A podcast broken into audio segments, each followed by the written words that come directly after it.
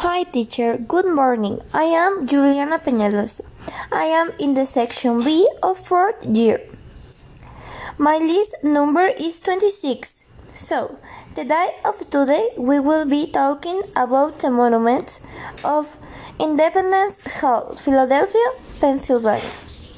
This edifice is part of the Park National History of Independence established in 4 the July of 1956 and it, and it was also proclaimed a World Heritage Site this elegant red brick building in the city of brotherly love holds great historical significance.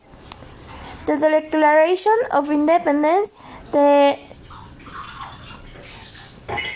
document that freed the states from British rule, was debated and signed here in on 1776 and the hall later became the birthplace of the U.S. Constitution. Visitor capacity of buildings and guided tours is currently limited. Can we see the coordinate words are section, number, monument, edifice, independence, and connect fields are heritage.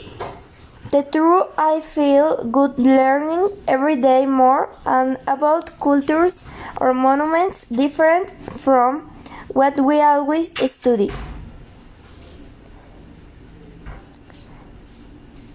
Thank you. This is my presentation complete. Thank you for your attention.